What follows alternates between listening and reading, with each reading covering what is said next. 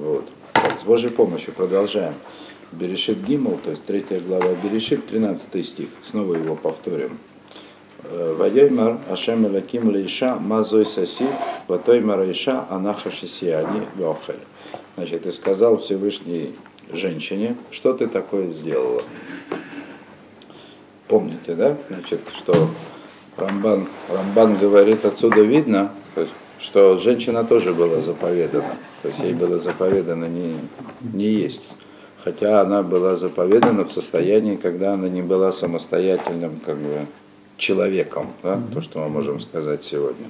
То есть вот это вот то есть женщина, она как будто бы заповедана в утробе матери, да? И она не как Адам, она не оправдывается, она не сваливает на кого-то. Она говорит, змей меня соблазнил. То есть это все комментаторы говорят. Она, она сразу покаялась, то есть она сразу сказала, ну, вот змей соблазнил меня. Вот. И я поела. Ваяй Марашем, следующий стих 14. Ваяй Марашем Алаким Алянахаш, Киасита Зойс Арурата, Миколя Беймау, Миколя Хая. И сказал, сказал Господь Всесильный змею, из-за того, что сделала это, прокляты э, среди, ну, прокляты больше, чем, чем все, все животные и все звери полевые, хотя сказано ото всех, да? прокляты ото всех, ото всех вместе взятых. А почему все? А может из? Или из. А почему все другие прокляты? Что? Почему все другие прокляты? Потому что они животные. Вот. Потому что, в принципе, если мы вернемся к порядку сотворения Берешит, вы помните, что, что прежде чем был сотворен человек, то были сотворены все рыбы, животные, птицы, все-все-все это было сотворено. И там, и там я говорил такую вещь, да, что в принципе вот это вот природное дурное начало, которое есть в человеке, то это, э, в общем-то, сумма всех животных инстинктов, которые присутствуют в человеческом теле. То есть, и, в общем-то, любое животное, оно так или иначе, оно указывает как бы своей природой на какой-то аспект дурного начала, который есть в человеке. А мы же и говорим сейчас о дурном начале. Животные сами по себе ведь не дурные, правда? Они не дурные, но они носители этих инстинктов, которые в человеке, они являются дурным началом. То есть сами с собой ненормальны. Они такие, какие они есть, у них нет свободы выбора, поэтому вот. Они дурны по своей природе, по своему происхождению. А змей, он проклят от всех их, или из всех их. Да? Потому, что, потому что змея, о котором мы сейчас говорим, это и есть дурное начало. Это, это сатан, то есть это то, что соблазняет человека. Кстати, а ангелы, которые вот называются хайот? Нет, это здесь ни при чем, не Ну, надо просто- хайот. Не надо хайот. Ну просто в контексте животных, поэтому. Вот. А какая связь между змеем, предположим, и сатаном? Ну, как говорят комментаторы, змей это такой зверь, значит, на котором сатан путешествует, ездит в этом мире. Или э, Аватар. все, что есть наверху, то есть и внизу. То есть, как бы говоря, змей это э, такое животное в этом мире, которое олицетво- олицетворяет сатану в духовном мире. Вот. И всей своей, как бы, всем своим видом, всей своей внешней формой, да, вот это животное, да, одно из животных, живых существ, которые присутствуют в мире, она указывает на такого вот зверя, как сатан. Кстати, вот это вот хайот, который ангелы, да, это тоже здесь в контексте, да, вот, потому что потому что э, сатан это ведь особенность из ангелов. Это тоже ангел такой, как бы изначально. Ну, сейчас разберемся с этим. Сатан, насколько я понимаю, он как бы выполняет некоторую функцию, так сказать, обвинителя, да? Что И обвинителя тоже. Он исполняет функцию соблазнителя, исполняет функцию обвинителя и исполняет функцию наказания. ну, то есть он на работе находится. На работе, да. О, так значит, проклят ты от всех или больше всех скотов и животных в этом мире. Вообще, на самом деле так, дальше там вперед несколько стихов, как бы исходя из той задачи, вот, как, если вы помните, какую мы ставили все на этих уроках, то тут объяснять особо нечего, потому что все понятно по-простому. То есть, если мы говорим про змея. Альгаханеха телех, будешь на брюхе ходить. Вафар тухаль коль ямеха И прах будешь есть э, все дни жизни твоей. Ну, может, вот здесь вот стоило бы объяснить, прах будешь есть. Понятно, что змей, если мы говорим о животном, он не питается землей. Но комментаторы говорят, что имеется в виду, что вся еда для него будет все равно как прах. Вся еда будет все равно как прах, потому что Невкусно. невкусно. То есть у него нет, да, у него есть потребность есть, да, но нет ни, ни наслаждения никакого от этой еды, нет даже как бы способа нормально поесть. Это для, для змеи еда это мучение такое, кошмар. Это надо живьем, живьем глотать, да, и потом лежать как бы с выпученными глазами, мучиться, это все, это все переваривая. А что змея неизбежно так питается? только, да? Да, То есть и, и узики маленькие. как, перча- как перчатка натягивается, как бы вот. То есть и даже вот эти маленькие змеи, Я не этот, как его? Серпентолог. не, не серпентолог, да, вот. Ну, как Насчет бы, удавов, да.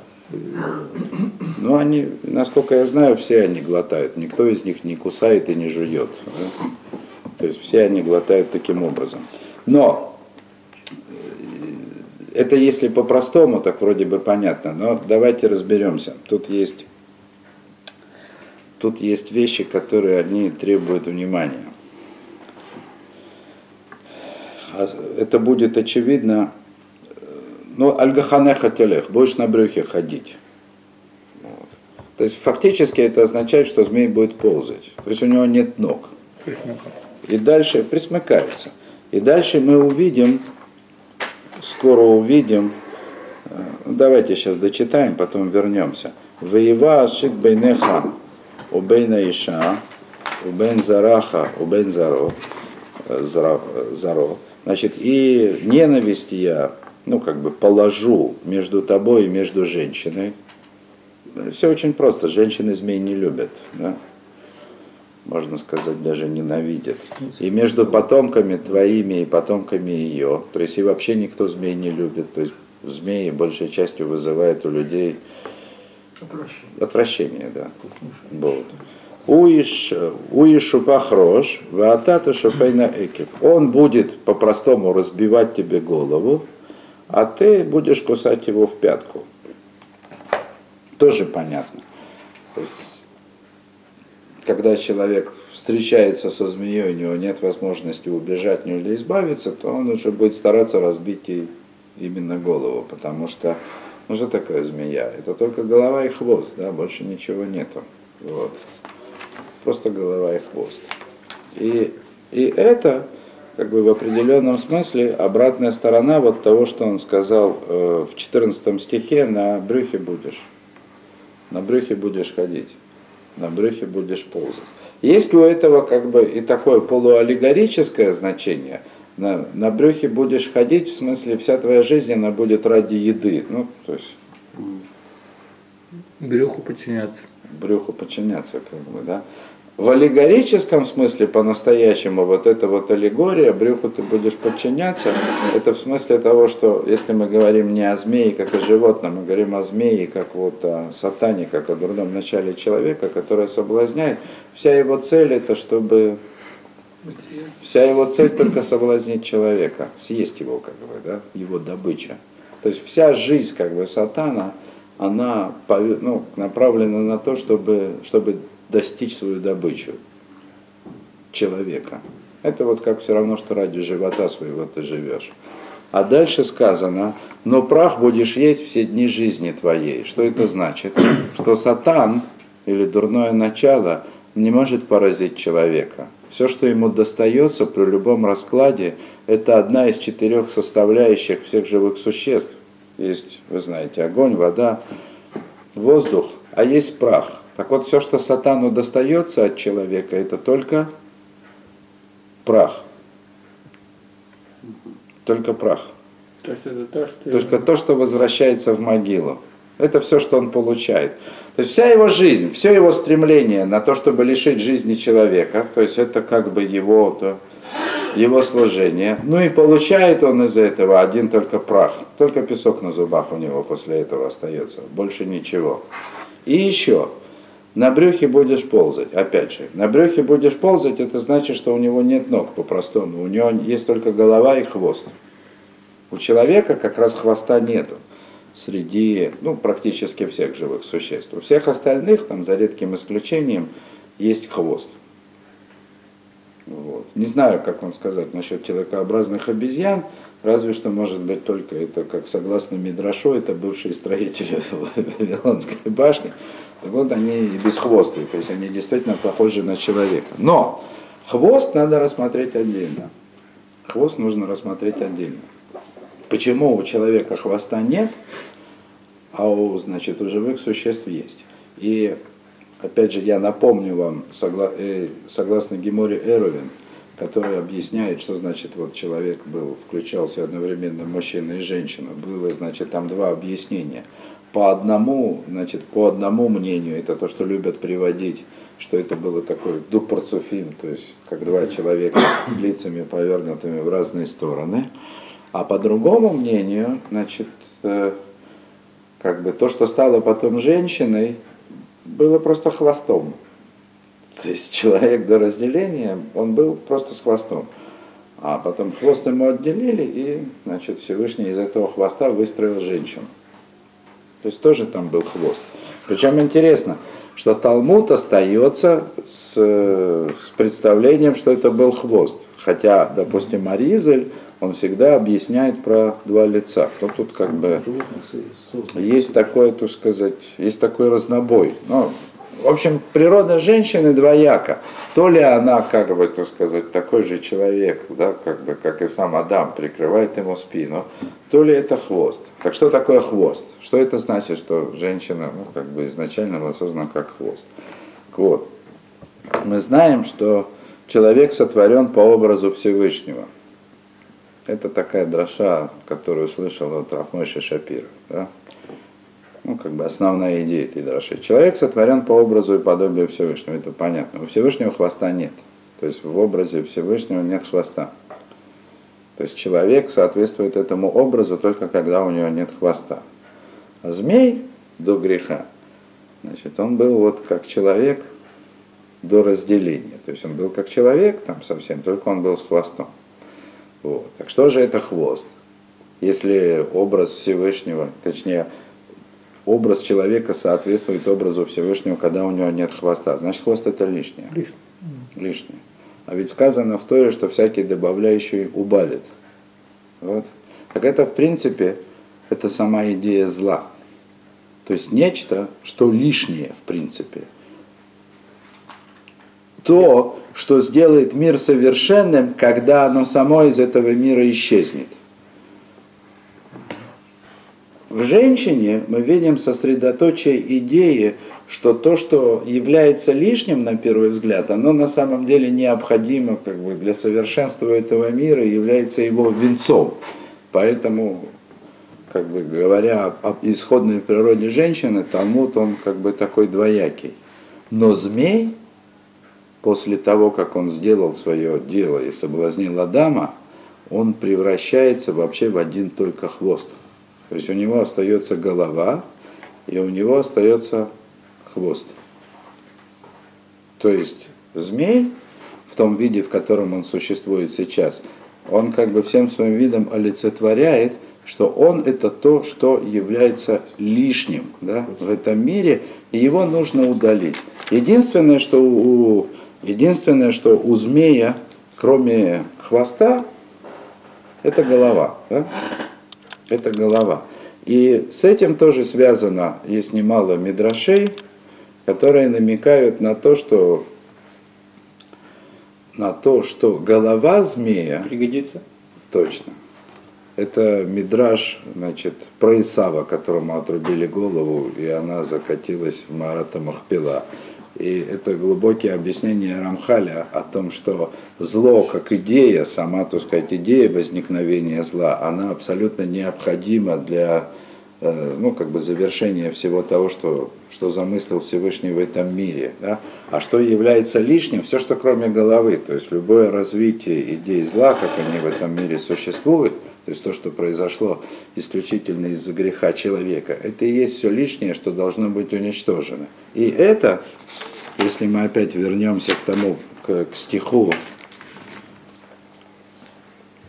э, так, это у нас был 16 стих, Уишу Пахрош, то есть он будет разбивать тебе голову. То есть голова останется, да? То есть он отсечет тебе голову, отсекать, человек будет отсекать тебе голову. А можно вопрос, а если женщина это из хвоста, то она тоже, в общем, человек должен опять стать единым чем-то, да? Да, но не с Но хвостом. хвост это, лишний. другой, это другой вид единства. Нет. Вот это вот идея в Талмуде, идея в Талмуде, которая говорит, что, что изначально женщина была как бы в виде хвоста, изначально, но Всевышний выстроил из нее человека. То есть поначалу она была как нечто лишнее.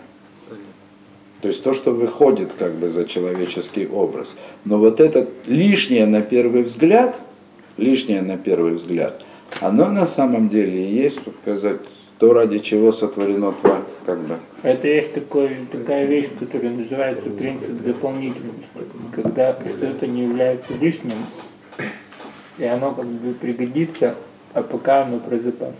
Ну, например. Вот. Потому что на самом деле женщина это есть венец творения, да, а не лишнее.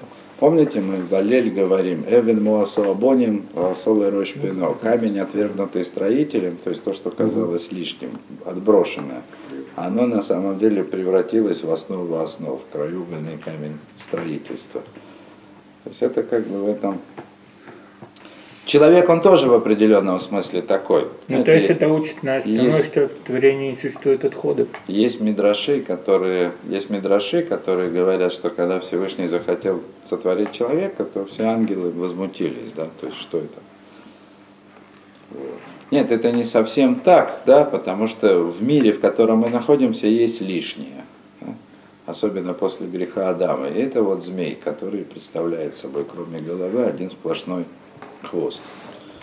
То, Давайте дальше. Вы его решит бенеху бенешау бен зареха, то есть ненависть такая будет между женщиной и потомством ее, между змеем и потомством. Он будет разбивать тебе голову или отсекать голову. Ватата шофейна окев. А ты будешь жалить его в пятку.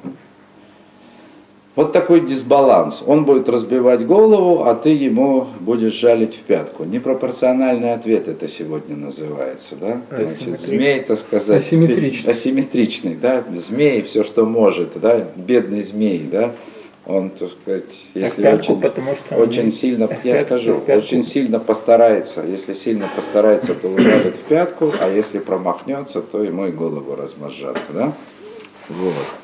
То есть это очень, очень непропорционально. Но здесь есть несколько. вот кроме того, что это просто описание, как оно есть, понятно, да? То есть, что если в нормальной ситуации, ну куда змей может человека укусить? Ну только в ногу, да? Да нет, куда тут не кусает. Ну это, я говорю, в нормальной ситуации, когда человек идет, а змей ползет, а не наоборот, да, там, или еще. Не кобал. А человеку, а человеку очень удобно, как бы, змею как раз голову той же самой пяткой и и Размозжить. размозжить, да, совершенно верно. Но есть несколько, опять, да, то есть будем об... у Ишупах Рош, то есть не написано Б в гол, ну, то есть Рош, Ишупах Рош, разобьет тебе И шупха. это не голову, это не, не- это голова. Ну, такая она грамматика иврита, да, вот, и одна из дрошот, да, он разобьет тебе голову, в смысле он разобьет тебя во главе.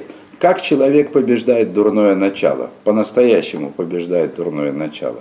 Он побеждает еще до того, да, как это, как это дурное начало овладело им. То есть, только, то есть для того, чтобы побеждать дурное начало, нельзя давать ему в себе укорениться. То есть есть То есть он побеждает потенцию. есть только, так сказать, появляется, да, появляется только дурная мысль, да, только сама идея возникает в голове человека, тут же нужно, так сказать, Гнать. тут же нужно его давить, да, Возе и шапахрош. Он будет тебя давить сначала.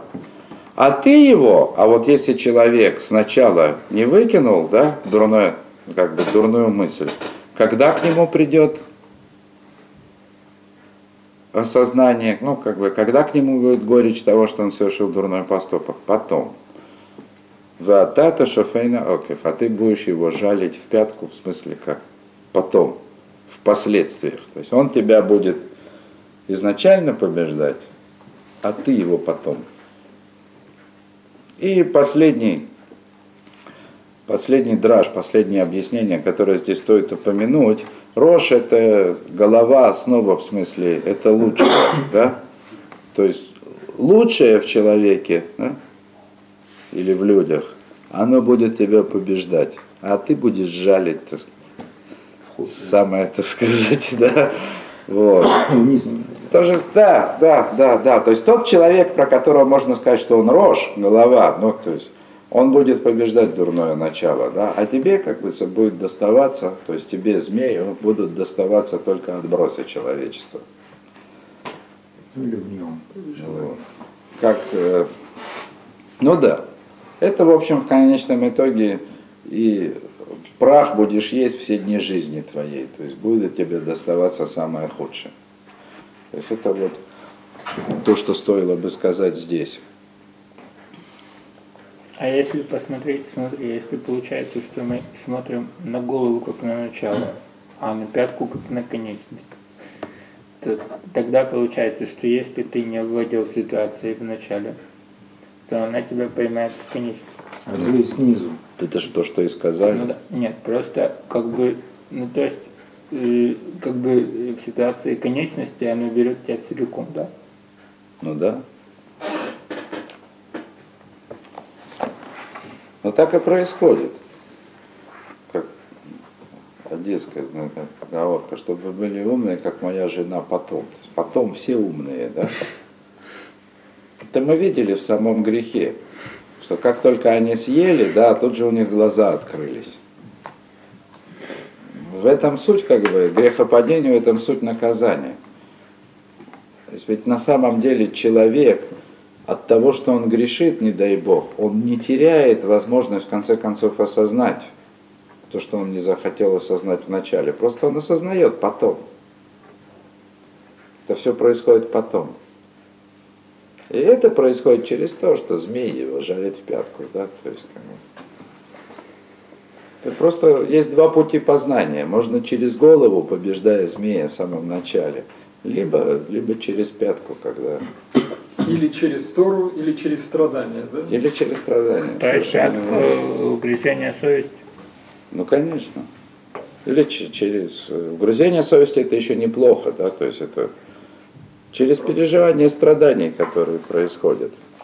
Опять же, тут, э, э, это то, что мудрецы, мудрецы сказали в Талмуде, да, или хакима беремиза, или шойте бекурмиза. Значит, мудрому достаточно намека. На арамите это очень красиво получается. А дураку приходится дубинкой объяснять. Это то же самое, да? Вышу паха рожь, то есть он тебя будет разбивать, ну, как бы в начале во главе, да, за хакима, то есть это мудрый, которому достаточно намека, и он змея уже убьет. А ты будешь его жалить в пятку, это вот, это дурак, которому, которому для того, чтобы объяснить, приходится работать дубинкой. Это вот. То есть, да, змей еще до того, как произошло грехопадение, сделал, змей делал свою работу. И после того, как он был проклят, он тоже без работы не остался. Да, ну и, конечно, нужно сказать, забыл сказать, что вот это вот альгхонехатилех, да, то есть будешь ходить сейчас на пузе, в смысле присмыкаться, в этом есть еще одно значение, опять же, прямо аллегорическое, да, то есть ползать, присмыкаться, это значит потерять, э, потерять в уровне, потерять в достоинстве. Э, То есть о чем мы говорим? Что после того, как ну, человек еще не был проклят, но еще, вы же знаете, будет, да? И служение, работа человека в этом мире, то есть исправление того, что он совершил, по сравнению с тем, что было в Ганедене, оно на первый взгляд будет очень сильно осложнено. Безията пехату халехем, значит, в поте лица будешь есть хлеб свой, кот дардар тоцед матха, значит, колючки будет производить земля твоя. То есть человеку будет тяжело. Вот. И откуда может взяться свобода выбора у человека, откуда она взялась, если человек пал, и жизнь его стала настолько более тяжелой, и стал он более материальным, и, и жизнь его стала более материальным. И при всем при том, если бы мы себе представили, что змеи, в смысле как бы соблазна этого мира, они остались на том же уровне. Нет, конечно. Вот точно так же, как упал, был проклят человек, точно так же для сохранения равновесия, свободы выбора должно бы попасть и зло. Ну, это мы как бы говорим с точки зрения равновесия, с точки зрения справедливости. Понятно, что те соблазны, которые, вот если, особенно если мы возьмем как бы нашу нынешнюю жизнь, да, то понятно, что соблазны, которые есть сегодня перед нами, они, очевидно, они не могут сравниться с тем, что было каких-нибудь там, я не знаю, тысячу там, лет назад. Да даже сто лет назад. Да. То есть сегодня все, сегодня все одноразовое. Все, да? Даже машина уже одноразовая. То есть это вот так поездил.